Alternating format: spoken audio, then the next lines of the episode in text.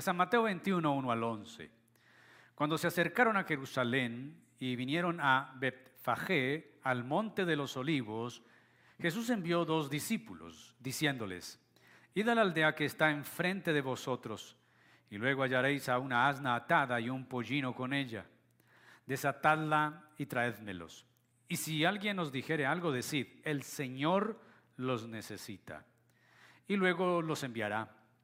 Todo esto aconteció para que se cumpliese lo dicho por el profeta cuando dijo, Decida la hija de Sión, he aquí tu rey viene a ti, manso y sentado sobre una asna, sobre un pollino, hijo de animal de carga.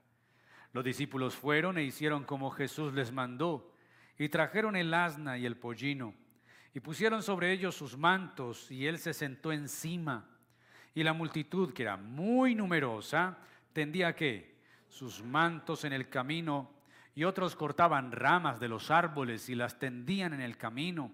Y la gente que iba adelante y la que iba detrás clamaban diciendo, Osana al Hijo de David, bendito el que viene en el nombre del Señor, Osana en las alturas. Cuando entró él en Jerusalén, toda la ciudad se conmovió diciendo, ¿quién es este? Y la gente decía, este es Jesús, el profeta de Nazaret, de Galilea. Oramos al Señor. Esta mañana estamos muy agradecidos contigo, buen Dios. Tú que eres el dador de la vida. Gracias por traernos a tu casa esta mañana. Es una muestra de tu gran amor que a pesar de nosotros cuides y preserves nuestra existencia. Gracias te doy por la vida de cada uno de mis hermanos y hermanas presentes y aún los que están a través de la transmisión en cualquier lugar y en cualquier circunstancia ruego que los bendigas. Te pedimos esta mañana que nos hables a través de tu palabra. Ya hemos cantado, ya hemos elevado nuestras voces, hemos ofrendado, te hemos reconocido como Señor y lo seguiremos haciendo. Ahora necesitamos oír tu voz. Deja oír tu voz en este lugar y que tu palabra que es viva y eficaz corra y sea glorificada, que hable a nuestro ser, que nuestros sentidos estén dispuestos, que ella como buena semilla sea plantada en nuestro corazón y en nuestra vida y de fruto al ciento por uno. Señor, este pueblo y mi vida están en tus manos. Tú me conoces. No hay nada bueno en mí que no haya sido puesto por ti. Y por eso solamente a ti la gloria. Soy el mensajero. Permíteme entregar tu mensaje con fidelidad para la gloria de tu nombre. Amén. Y amén. Salude a la persona que está al lado suyo, atrás de usted. Dígale buen día, me alegra verle. Saludamos a todos los que nos están viendo a través de Facebook y del YouTube. Compartan el link y el enlace con algunas personas para que vean y escuchen la palabra del Señor. En el mundo cristiano, hoy tradicionalmente se recuerda o celebra lo que se ha llamado el Domingo de Ramos. Básicamente, no se puede establecer si la entrada de Jesús, su última entrada a Jerusalén fue un domingo, y si se han dicho de ramos por el recibimiento. Nosotros recordamos este acontecimiento no por una tradición, sino por una verdad fiel. Este relato que hemos leído también está en San Lucas, también lo recoge Marcos y Juan, con algunas variaciones. He tomado el de Mateo porque Mateo tiene un propósito al escribir su evangelio y es mostrar y demostrar que Jesús es el rey y el rey de Israel y el rey del mundo. Mateo escribe principalmente a lectores judíos. Él cita 53 veces el Antiguo Testamento, tanto en hebreo original como en la traducción griega del Antiguo Testamento conocida como la Septuaginta, y alude al mismo tiempo 76 veces textos de la Septuaginta más que cualquier otro escritor de los Evangelios. Mateo, escribe acerca del reino de los cielos, una expresión que no se encuentra en ningún otro de los evangelios. Aunque encontramos el reino, el término reino de los cielos es exclusivo de Mateo, expresión que él usa para establecer que si hay un reino, hay un rey.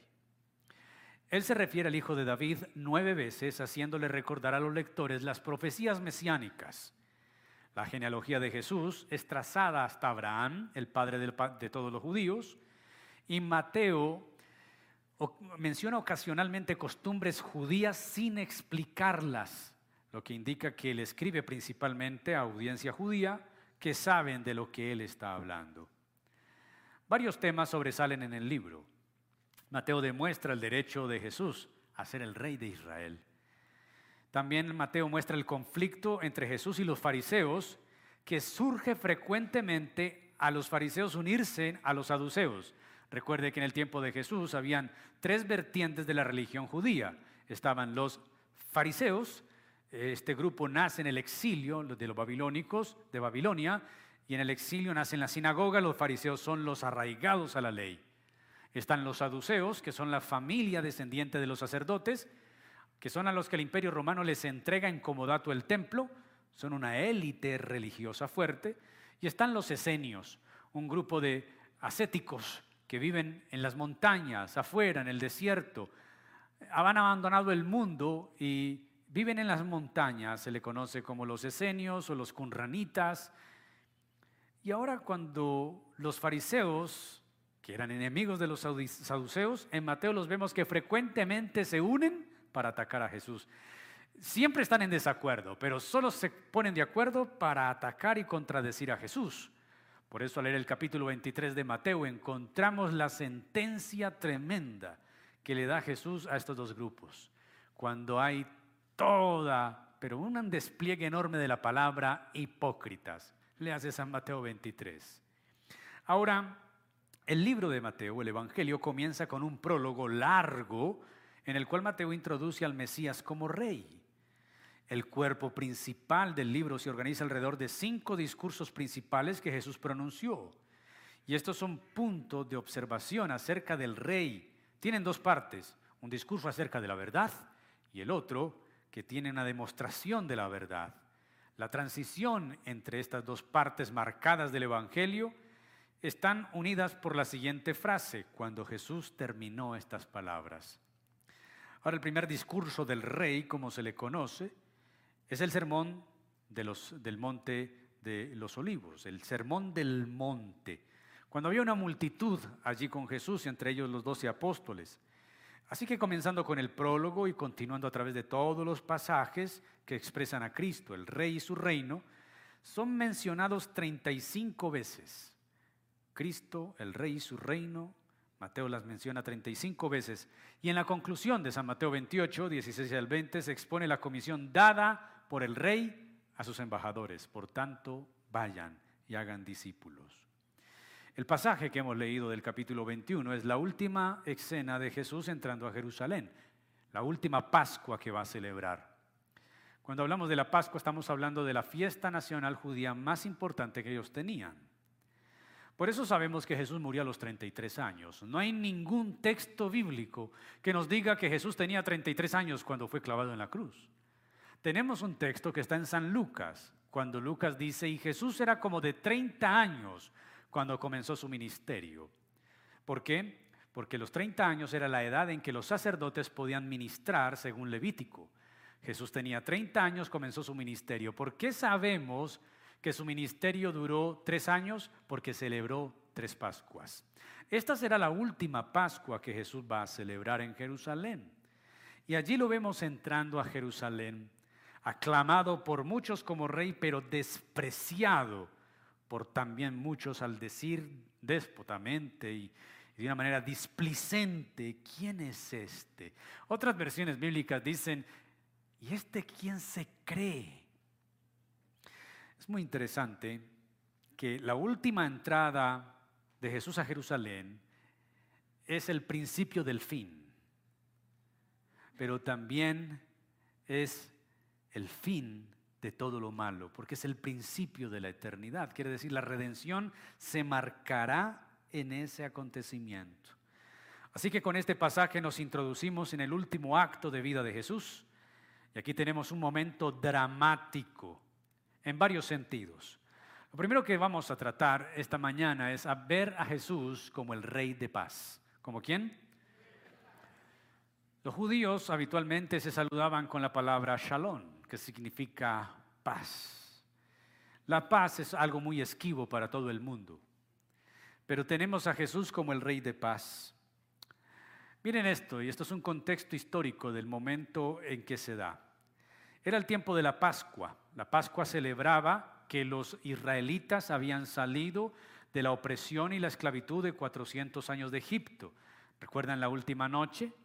Cuando Dios le dijo a los judíos, a Moisés, dile a mi pueblo que sacrifiquen un cordero y que en el dintel de las puertas marquen con la sangre del cordero para que al pasar yo la muerte no toque a sus primogénitos.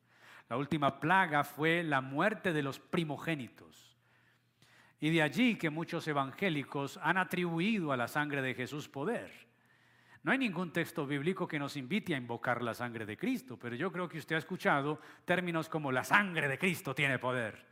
Pues el que tiene poder es Cristo, no su sangre. Su sangre sí nos lavó y es el precio de nuestra redención. Pero la sangre de Cristo ha sido tomada como un fetiche para muchos evangélicos.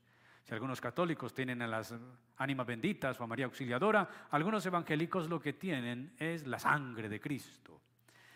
Y toman el pasaje, el pasaje de, Éxodo, de pintar los dinteles con la sangre para que el mal no les toque, como si fuera un amuleto protector, pero eso no tiene nada que ver.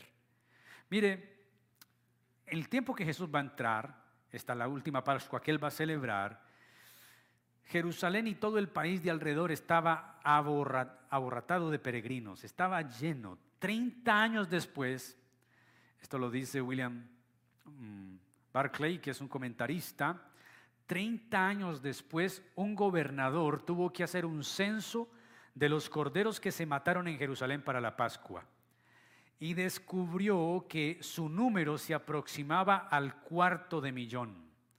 250 mil corderos se sacrificaron en esa Pascua, en la última en que Jesús participó. ¿Qué quiere decir eso? La norma, según la ley, decía que la Pascua tenía que reunirse en por lo menos 10 personas por cada cordero. Lo que quiere decir que en esa Pascua, en la que leemos el relato, hubo en Jerusalén más de dos millones y medio de personas. La ciudad estaba repleta. Mateo solamente describe sobre la multitud que gritaba. ¿Sí? Encontramos allí en el pasaje que hemos leído que había mucha gente. La ley estipulaba que todos los varones judíos que vivieran a un radio de 40 kilómetros de Jerusalén tenían que venir a la ciudad a celebrar la Pascua. Pero no solo venían judíos de Palestina, sino de todos los rincones del mundo para estar presentes en la mayor de sus fiestas nacionales. Recordar que Dios los liberó de la esclavitud de Egipto y recordar que Él era su Salvador. Y esto es muy interesante, porque a partir de esta fiesta y de la última Pascua que Jesús celebra, surge esto que hoy como iglesia celebramos, la Cena del Señor. Ahora Cristo se convierte en nuestro Cordero Pascual. Él es el Cordero de la Pascua. Juan lo llamó el Cordero de Dios que quita el pecado del mundo. Ahora, Jesús ya había asistido a otras Pascuas, pero esta era especial, era su última Pascua. Y no pudo haber escogido un momento más dramático. Se dirigió a una ciudad aborratada de gente y cargada de puras expectaciones mesiánicas. Imagínense, dos millones y medio de personas en una ciudad mucho más pequeña que este municipio. Esa ciudad estaba llena de gente y había una expectación que por siglos la han tenido, el Mesías vendrá, nuestro liberador regresará, Él vendrá a quitarnos el yugo de los romanos, Él vendrá a pelear por nosotros, nos hará libres. Y están recordando un acto de liberación, la Pascua. Entonces les viene ese anhelo por liberación. ¿Cuándo vendrá el Mesías? ¿Cuándo vendrá nuestro Salvador? Ahora, no creemos que esa fuera una decisión repentina de Jesús. Quiere decir que Jesús dijo, ah, pues vamos a esta Pascua y entremos así. No, él, lo había preparado de antemano. Eh, él no fue casualmente a la Pascua, él ya lo sabía. Si ustedes han leído el Evangelio de Juan, el Evangelio de Juan está enmarcado con una frase, una palabra de Jesús es mi hora, la hora. ¿Recuerdan cuando María con el vino y la respuesta de Jesús, mujer que tienes conmigo, mi hora no ha llegado? Juan establece el término la hora para hablar del momento de su partida. Jesús sabía lo que le iba a ocurrir. Jesús no tenía conflicto como nuestra sociedad siempre la ha tenido con las preguntas metafísicas, quiénes somos, de dónde venimos y para dónde vamos. No, Jesús sabía quién era, a qué había venido y a quién iba a volver. Así que Jesús preparó de antemano todo esto. La impresión que nos hace el relato de Mateo es que él estaba llevando a cabo unos planes que había preparado de antemano. Por ejemplo, envió a dos de sus discípulos a la aldea para recoger el asna y su asnillo. Mateo solamente menciona a Betfagé solamente, pero Marcos capítulo 11 versículo 1 menciona también a Betania. Y se cree entonces que sin duda se trataba más bien de ese pueblo de Betania. Jesús había hecho los preparativos allí para que le tuvieran lista un asna y un asnillo. Él tuvo muchos amigos en Betania, Recordemos que allí quedaba la casa favorita de ese lugar para él donde descansaba. ¿Recuerdan quién vivía en Betania?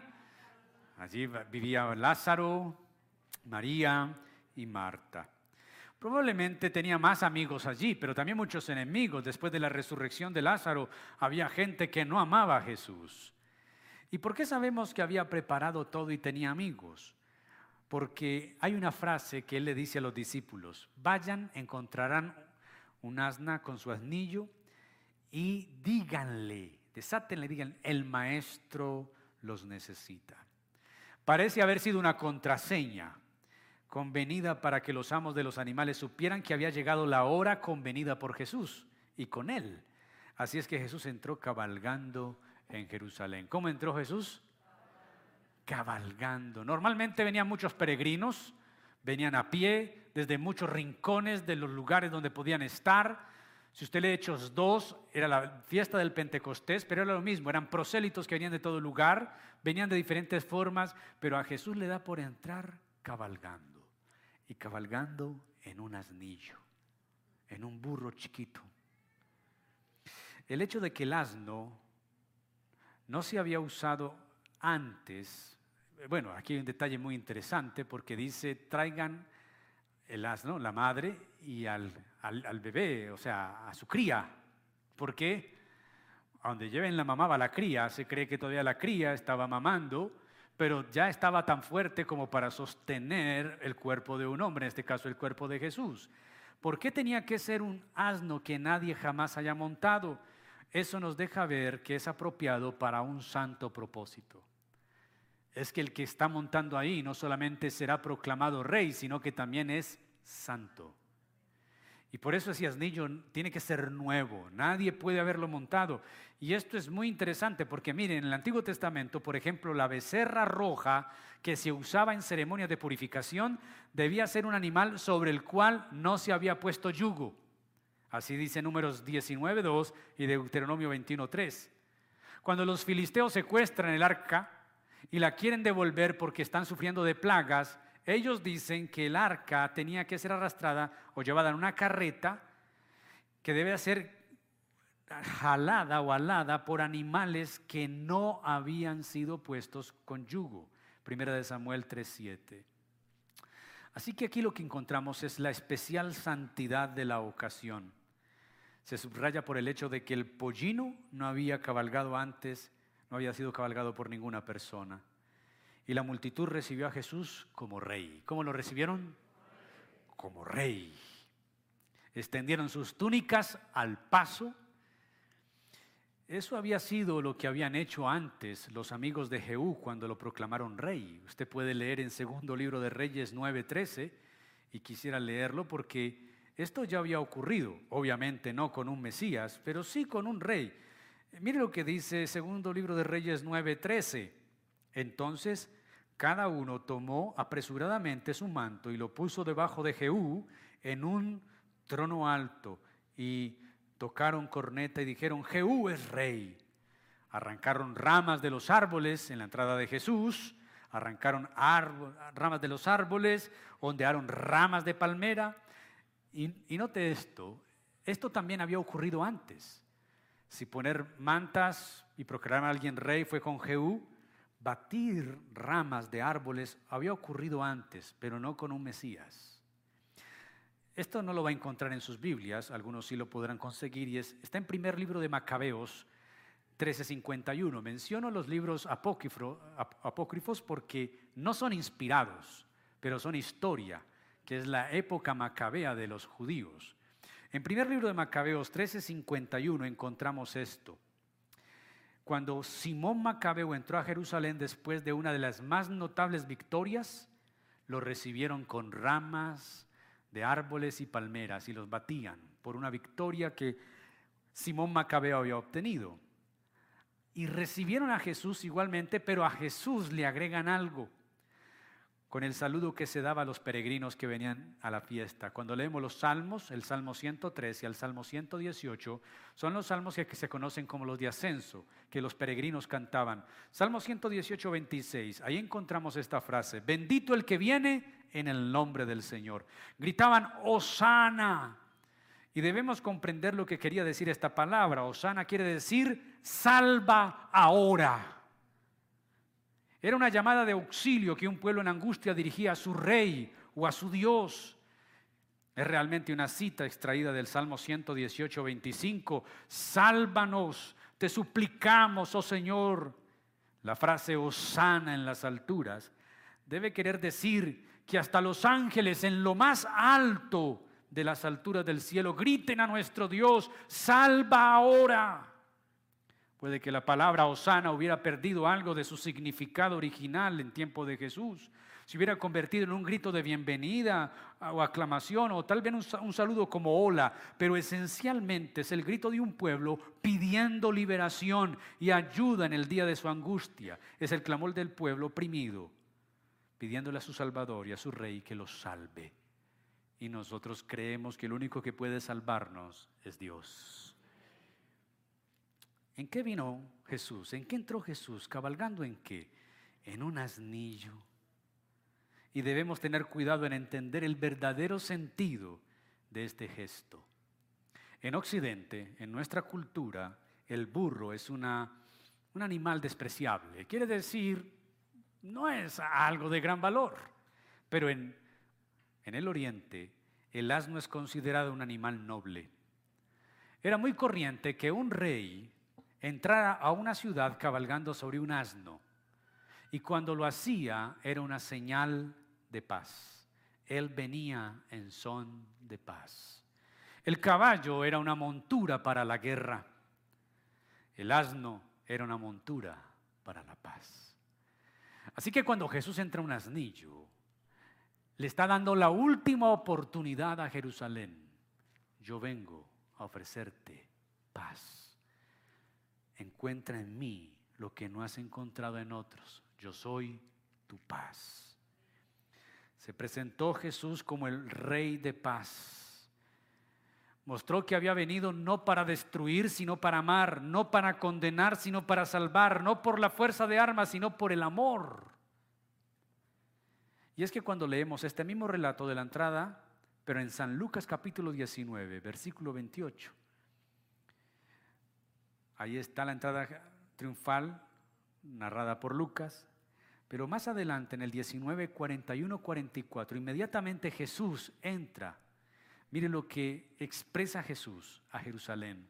Cuando llegó cerca de la ciudad, al verla, lloró sobre ella, diciendo, oh, si también conocieses a lo menos en este tu día lo que es para tu paz mas ahora está encubierto de tus ojos porque vendrán días sobre ti cuando tus enemigos te rodearán con vallado, te sitiarán por todas partes, te estrecharán y te derribarán a tierra y a tus hijos dentro de ti y no dejarán en ti piedra sobre piedra por cuanto no conociste el tiempo de tu visitación.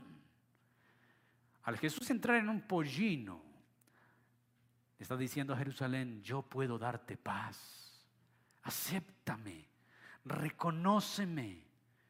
Pero no ocurrió así. Aunque algunos aclamaban, Osana al rey, otros decían, ¿y este quién se cree? Mis queridos, Jesús es el rey de paz, también es el príncipe de paz. Él nos ha dejado algo que le es esquivo al mundo. Se firman acuerdos, se hacen tratados, se hacen reuniones, prometen paz, paz total, pero nunca vendrá, porque el único que da paz se llama Cristo Jesús. Mi paz os dejo, mi paz les doy, yo no la doy como el mundo la da. No se turbe vuestro corazón ni tenga miedo. Si tenemos a Jesús, tenemos su paz. Y es una paz perdurable, una paz eterna. Tenemos que dar gracias al Señor por su paz. Si usted anda buscando esto que es tan esquivo para la humanidad, tiene que venir a Jesús. No, no es la valeriana lo que le va a dar paz. No, no son las aromáticas. No es la meditación trascendental, no es el saumerio que usted prende en su casa. La paz verdadera viene del príncipe de paz, del rey de paz que se llama Cristo Jesús. Él es la paz. Él nos prometió paz. No la doy como el mundo la da. Qué bueno cuando el Señor nos encontró. Tenemos paz. Paz para con Dios, como dice la Escritura.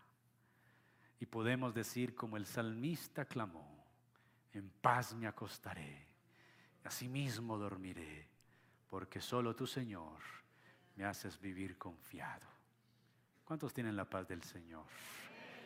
Aunque a veces el perturbador venga a quitárnosla aunque a veces el ladrón venga a sacudirnos, podemos mirar otra vez a Jesús y decir, Señor, tu paz es fiel y es verdadera. Lo segundo, vemos a Jesús como profeta, un profeta y su drama. De hecho, Jesús es profeta y más que profeta. ¿Recuerdan el encuentro con la mujer samaritana en el pozo de Jacob? Me parece que tú eres profeta. Jesús era profeta si la profecía antiguo testamentaria era Dios hablando a través de Jesús, es la palabra de Dios hecha carne. Es la palabra viviente, el verbo que se hizo carne. Así que podemos suponer que las acciones y los gestos de Jesús en este incidente de la entrada a Jerusalén están programados y deliberados por Él. Él los ha trazado. Estaba siguiendo un método para despertar las conciencias que estaban íntimamente relacionadas con los métodos de los profetas del Antiguo Testamento. Allá hay judíos, eso es Jerusalén. Ellos conocen los profetas del Antiguo Testamento, saben de qué forma actuaban. El profetismo, pseudo profetismo que se ha dado en las últimas décadas en el mundo evangélico. Muchos se creen profetas y muchos se creen profetas del Antiguo Testamento, pero ellos ignoran lo que Jesús dijo, los profetas y la ley profetizaron hasta Juan. Ya no existe el profetismo del Antiguo Testamento. Pero muchos se creen los nuevos Elías, los nuevos Eliseos, y no se dan cuenta que la profesión de profeta del Antiguo Testamento literalmente era una profesión peligro. Muy peligrosa. De hecho, cuando Dios llamó a muchos profetas, ellos decían, no, a mí no, por favor, manda a quien debas enviar, a mí no. ¿Por qué? porque los profetas del Antiguo Testamento eran de todo menos aclamados, menos famosos, menos aplaudidos, eran odiados, porque todo lo que profetizaban era malo. ¿Cuál era la realidad del profeta del Antiguo Testamento? Mostrarle al pueblo su pecado y decirles, vuélvasen a Dios.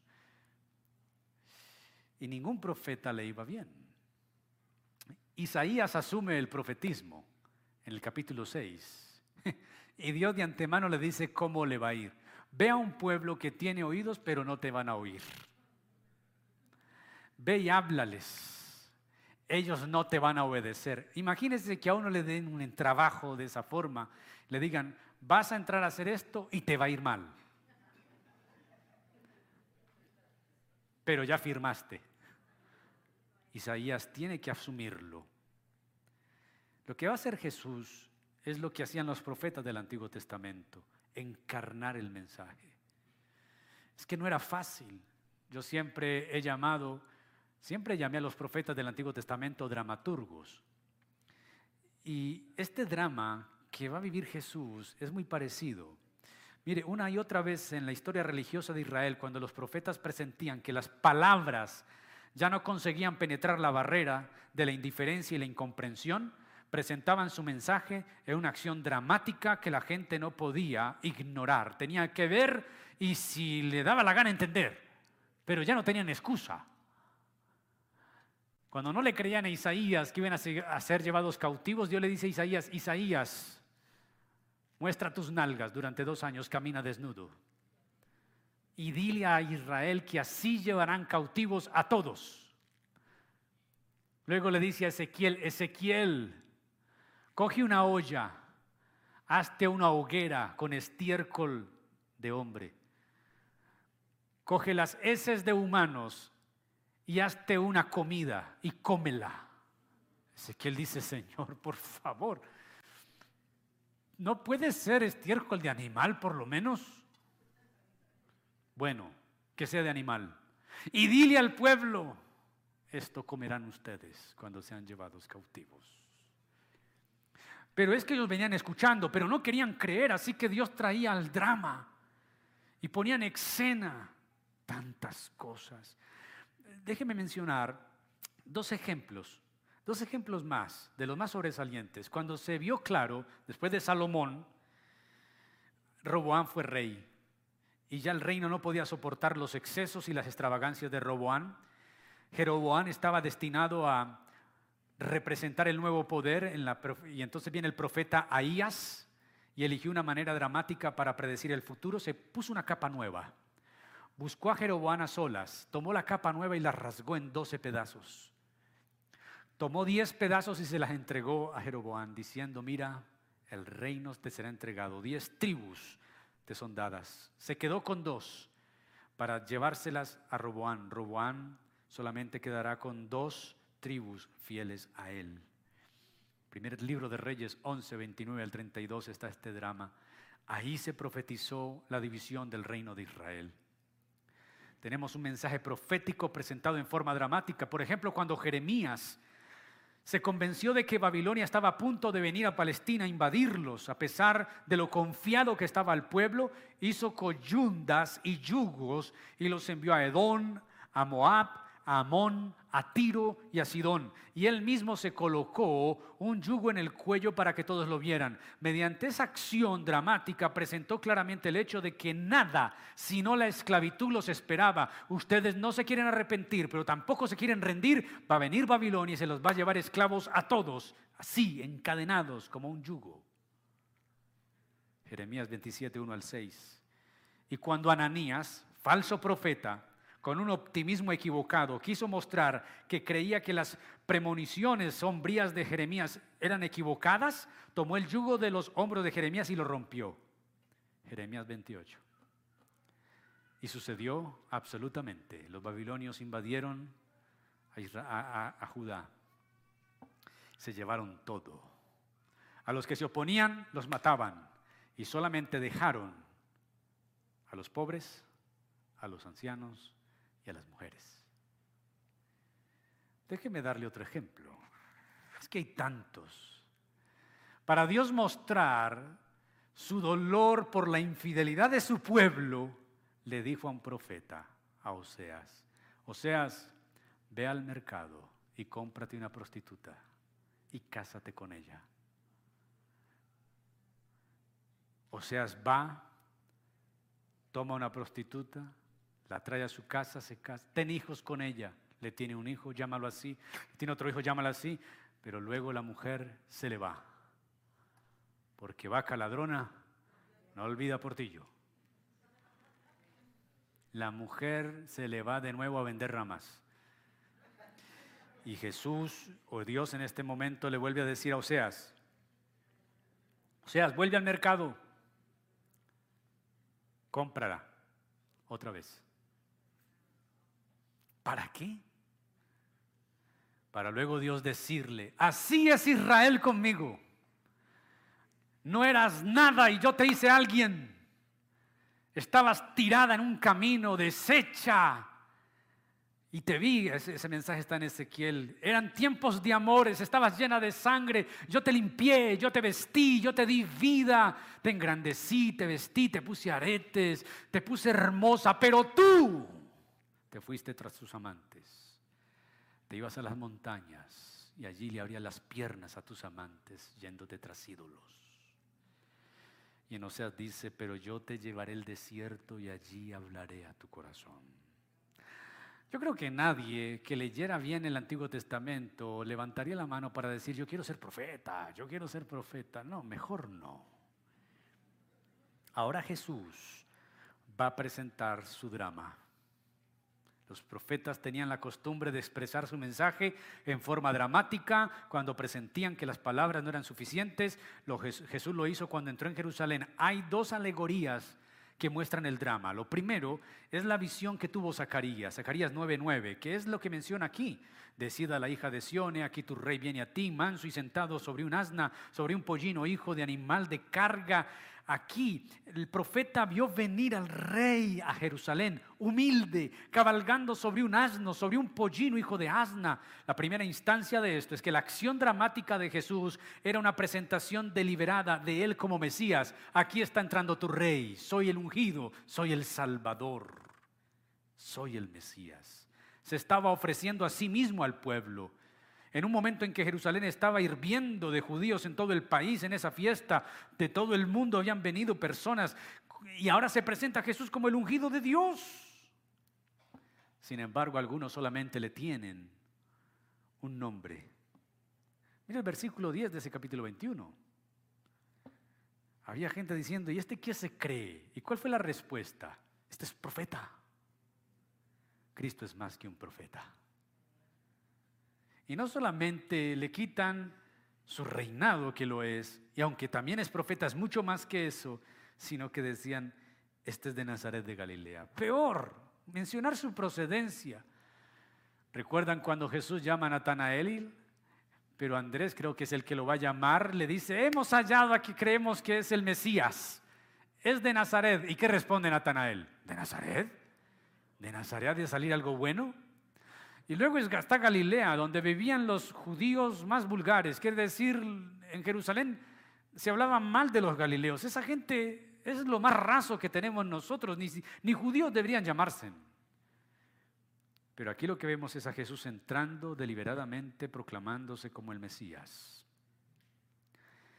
A continuación lo que vemos es que Jesús quería decir con su presentación es, yo soy el Cristo. Eso fue lo que él quiso decir. Pero lo segundo, que puede ser la otra intención con el gesto de Jesús, fue recordar uno de los mayores desastres que el pueblo judío vivió en su historia, la captura de Jerusalén por Antíoco Epífanes en el año 175 a.C. Antíoco fue uno de los cuatro generales de Alejandro Magno. Cuando él muere, Alejandro Magno, sus cuatro generales se reparten todo el imperio y Antíoco quiso coger a Jerusalén para erradicar el judaísmo e introducir en Palestina de manera la manera de vivir y la religión griega. Profanó el templo ofreciendo carne de puerco en el altar, cumpliéndose la profecía de Daniel, la abominación desoladora. Sacrificó al Zeus olímpico en el templo y hasta convirtió las cámaras del templo en prostíbulos públicos. Entonces cuando los macabeos se rebelaron contra él, consiguieron por último rescatar su tierra y a su debido tiempo Jerusalén fue rescatada y el templo fue eh, rededicado. En el segundo libro de Macabeos 17 leemos acerca del regocijo de aquel gran día. Dice, por tanto tomaron ramas, brotes tiernos y palmas y cantaron salmos al que les había permitido purificar su santo lugar. Aquel día la gente llevaba palmas y ramas y cantaba salmos. Es casi la misma descripción de la reacción de la multitud que recibió a Jesús en Jerusalén. Así que es por lo menos posible que Jesús conociera esa historia y los judíos también, y que su entrada a Jerusalén con la intención de purificar la casa de Dios, como lo habían hecho antes. Jesús entró dos veces al templo, empezando su ministerio y al terminar, y lo purificó, echó fuera a los ladrones. Recuerdo que hay hermanos que utilizan eso porque a veces íbamos a vender empanadas aquí en la puerta, íbamos a vender algo para recoger dinero porque no siempre alcanzaba el dinero para pagar.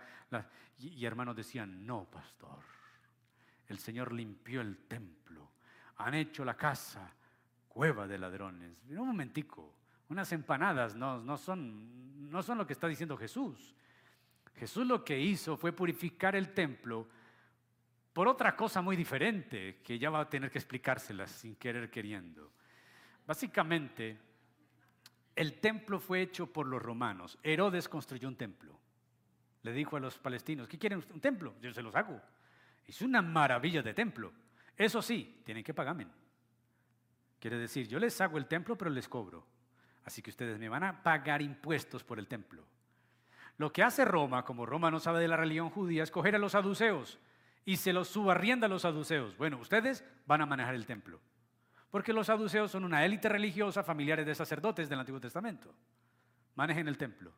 Lo que hacen los saduceos es subarrendar el templo a los vendedores de animales y a los cambistas. ¿Por qué? Porque Deuteronomio dice, y darás tu diezmo por todo lo que desees. ¿Ha leído eso? Está en la Biblia. Y muchos pastores cogen eso y diezme por un marido, diezme por una casa. Eso no es lo que está diciendo, no sea ridículo, no. Lo que está diciendo el Señor es, tú vivirás en una región muy lejana donde yo establezca mi templo. Tú vas a recoger el diezmo, pero no puedes transportar un animal tantos kilómetros, tantos días. Lo vas a perder, se va a enfermar, el trigo te lo van a robar. En tu ciudad venderás lo que vas a sacrificar. Traerás el dinero donde yo establezca mi templo, en este caso es Jerusalén como este venía con una moneda extranjera, ¿qué se necesitaba en Jerusalén? Cambistas, casas de cambio. El problema con los cambistas no era que cambiaran, era la usura que cobraban. Y el problema era, bueno, este cambiaba el dinero en Jerusalén y tenía que comprar los animales. Entonces iba a donde vendían los animales y sucedía que vendían animales enfermos, animales inmundos. Podían coger un chivo y disfrazarlo de oveja y pintarlo y hacerlo pasar cogían cualquier ave y la, hacían pasar como una paloma. Eso es lo que Jesús ve y dice, ustedes volvieron mi casa, una cueva de ladrones, pero será llamada casa de oración a todas las naciones. Ahora, ¿qué hizo Jesús? Si usted lee el capítulo 21, pero versículos 12 en adelante, Él va a purificar el templo. Quiere decir, indignadamente va a declarar que el templo ha perdido el propósito entonces, mis queridos, aquí Jesús está entrando como un profeta en su drama, no solamente diciendo que él era el ungido de Dios, sino también que había venido a limpiar la casa de Dios de los abusos que profanaban su culto. ¿No había dicho Malaquías que el Señor vendría repentinamente a su templo, Malaquías 3.1? Y en la visión del juicio, ¿no había visto Ezequiel el terrible juicio que Dios traería sobre su pueblo y que empezaría por el santuario cuando la nube de Dios, la chequina, se retira del templo y se va. Lo primero que vemos entonces de la entrada de Jesús a Jerusalén es que Él es el rey de qué? Rey de paz. Lo segundo es que lo vemos como profeta y su drama. Lo tercero y último son las credenciales del rey. Porque luego, cuando Él purifica el templo, creo que es la primera vez que está registrada en San Juan, ahí les hace una pregunta, ¿con qué autoridad haces estas cosas? Y recuerdan que Jesús le dice, yo les haré una pregunta, ¿el bautismo de Juan era de Dios o de los hombres? Esa es la mayéutica que utilizaba Jesús, responder una pregunta con otra. Entonces los fariseos se hacen aparte y dicen, a ver, si decimos que era de Dios, él nos va a decir, entonces, ¿por qué no le creyeron? Y decimos de los hombres, la gente se nos viene encima porque tienen a Juan como profeta. Entonces vinieron y dijeron, no sabemos. Y Jesús le dice, tampoco les voy a decir con qué autoridad hago estas cosas. Pero él tenía toda la autoridad, él tenía credenciales de rey. Observemos a Jesús en el centro de la escena y nos muestra tres cosas acerca de él. Primero, su coraje, su valentía. Jesús es un valiente. Él sabía que al entrar a Jerusalén tenía la sentencia de muerte. Perfectamente estaba entrando a una ciudad hostil con él. Y es que el mundo ha demostrado su hostilidad con Dios. El hombre le declaró la guerra a Dios, desde un principio hasta el día de hoy. Y no nos debe sorprender porque el mundo odia todo lo que es de Dios, incluyendo a su pueblo. Y Jesús dijo, si el mundo los aborrece, no se sorprendan, a mí me aborreció primero. Pero escuche esto, había mucha gente entusiasmada entre la multitud, pero las autoridades le odiaban y habían jurado eliminarlo. Y ellas tenían la última palabra. En tales circunstancias, cualquiera de nosotros hubiera considerado prudencia. Quizá Pedro hasta lo consideró. Recuerdan que cuando Jesús anuncia su muerte, Pedro lo lleva a un lado y le dice, maestro, no te hagas tal cosa, ten cuidado de ti mismo. Y que le dice Jesús a Pedro, ay, gracias, tan comprensible Pedro, ¿cómo me quieres cuidar? Apártate de mí, Satanás porque no has puesto la mirada en las cosas de Dios, sino en la de los hombres. En este sentido, Jesús no fue prudente y no había por qué serlo. Jesús tenía que ir a Jerusalén.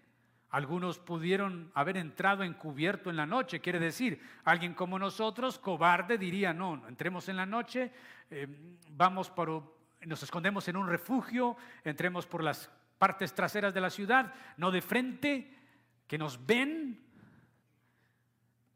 pero Jesús no tiene miedo. Bueno, Él sí tiene miedo, pero no tiene miedo. El miedo lo vemos en Getsemaní. Su sistema nervioso colapsó. Sudó como grandes gotas de sangre. Eso puede ocurrir. Cuando el sistema nervioso de una persona colapsa, sus vasos sanguíneos del rostro colapsan, se revientan. Y el que relata eso es Lucas, que era médico. Pero Jesús no se esconde. Él sí se escondió antes y salió huyendo. ¿Recuerdan más de una vez que lo querían apedrear? ¿Qué dice el texto? ¿Qué dice la Biblia? Y salió entre ellos. No era su hora, esta es la hora. Y cuando es la hora hay que poner la cara, dice Jesús. No voy a entrar por detrás, ni encubiertamente. Tampoco manda a los discípulos de primero, vayan a ver qué les pasa a ustedes y luego yo voy. No. No disfraza a uno parecido a él, no. Hay un texto en Lucas que es fascinante. Este mismo relato de la entrada triunfal, ¿sabe qué dice Lucas? Dicho esto, iba adelante subiendo a Jerusalén. El texto dice, él afirmó su rostro y subió. ¡Qué valentía! Vas directo al matadero. Jesús entró en Jerusalén de una manera que le colocaba en el centro del escenario, atraía a todas las miradas. En sus últimos días hubo en todas sus acciones un desafío magnífico y abierto a todas las autoridades. Aquí es donde empieza el último acto, donde como en el boxeo arrojaría los guantes y desafiaría a las autoridades para que llegaran a él hicieran con él lo peor de sus planes. Jesús muestra su coraje. Jesús nos muestra también sus credenciales. Se presentó con toda claridad como el Mesías de Dios, el ungido de Dios. Los, judíos siguen esperando el Mesías. Los judíos de hoy siguen esperando el Mesías. Se habla del Mesías Ben José, el Mesías, Mesías Ben David, el Mesías conforme a José, el siervo sufriente, el Mesías conforme a David, el siervo reinante. Ellos esperaban al Mesías Ben David, ven como libertador, pero no vino primero como José, el siervo sufriente. No lo reconocieron, lo entregaron a la cruz. Mostró sus credenciales como purificador del templo. Si Jesús se hubiera confortado, conformado perdón, solamente con ser profeta, lo más seguro es que no lo hubieran matado. Pero él no quería quedarse como un profeta nada más, porque no era solamente profeta, Él es el Salvador, Él es el Rey, Él es el Señor. Hemos de reconocerlo como Rey o no lo reconoceremos como nada. Para muchos Jesús es su consejero, su amigo, su sanador, su amiguis, eh, todo lo que quieran. Pero si Jesús no es tu rey, no será nada. Jesús dice, o soy tu rey o no seré nada para ti. Él quiere ser el rey de nuestra vida, el Señor de nuestra existencia. Y por eso, por eso lo último es que nos muestra su invitación. Él no entra a Jerusalén para sentarse en el trono. Él entra y sigue cabalgando y sigue ofreciendo su reinado para ser rey de las vidas, para que los corazones se abran inclusive el de la iglesia. Cuando encontramos en Apocalipsis el Señor diciéndole a aquella iglesia, he aquí, estoy a tu puerta y llamo. Si alguno oye mi voz y abre la puerta, yo entraré a él y cenaré con él y él conmigo. Eso no es una invitación para los impíos, ese es un mensaje de Jesús para la iglesia. Porque muchos cristianos han sacado a Jesús de sus vidas lo tienen en sus labios, pero no, ya, ya no gobierna su corazón. Es la invitación de sentarse en el trono de nuestra existencia. Vino humildemente y cabalgando sobre un, un asnillo. Pero Él volverá de nuevo. Él volverá de nuevo, cabalgando en las nubes sobre un caballo blanco y no podrá ser ignorado pues todo ojo le verá. Vendrá como juez y señor. Así lo vio Juan en Apocalipsis 19, 11 al 16. Estando en Patmos tuvo la visión celestial. Entonces vi el cielo abierto He aquí un caballo blanco y el que lo montaba se llamaba fiel y verdadero. Y con justicia juzga y pelea. Sus ojos eran como llama de fuego y había en su cabeza muchas diademas y tenía un nombre escrito que ningún, ninguno conocía sino él. Estaba vestido de una ropa teñida en sangre y su nombre es el Verbo de Dios. Y los ejércitos celestiales, vestidos de lino finísimo, blanco y limpio, le seguían en caballos blancos. De su boca sale una espada aguda para herir con ella las naciones. Y él la regirá con vara de hierro. Y él pisa el lagar del vino de su furor y de la ira de Dios Todopoderoso. Y en su vestidura y en su muslo tiene escrito este nombre, Rey de Reyes y Señor de Señores ya no será el hijo del carpintero, ya no será el de Nazaret de Galilea, sino que será el verbo de Dios, el Señor. Descenderá ya no en un asnillo, en caballo, ya no solo aclamado por unos pocos, sino con ángeles, ejércitos celestiales, descendiendo en las nubes, Él volverá. Y si no es el rey de tu vida, y si no has creído a su mensaje, entonces Él te juzgará y ese juicio te condenará. El mismo que entró a Jerusalén hace más de dos mil años en un pequeño burro montado, ofreciendo paz, aún sigue ofreciendo lo mismo a los hombres, que se pongan en paz con Dios este rey humilde que cumplió todas las profecías, es profeta que nos invita a reconciliarnos con Dios, volvernos a Dios. Este es el que tiene credenciales de sobra para mostrar que Él es el rey. Volverá y todo ojo le verá. Toda rodilla se doblará delante de Él y toda lengua confesará que Jesús es el Señor para la gloria de Dios Padre. La pregunta es, ¿estás en paz con el Rey de la Paz? ¿Él es el rey de tu vida o simplemente es un profeta, tu milagrero al que le clamas? Él quiere ser el rey de tu vida, el que gobierne tu existencia. ¿Le has reconocido como Señor y Salvador? Él volverá. Y lo que hoy recordamos como la última entrada a Jerusalén es el inicio de su promesa. Me voy, pero volveré, dice el Señor. Y nosotros decimos, sí, Ven, Señor Jesús, ven pronto. Puestos en pie.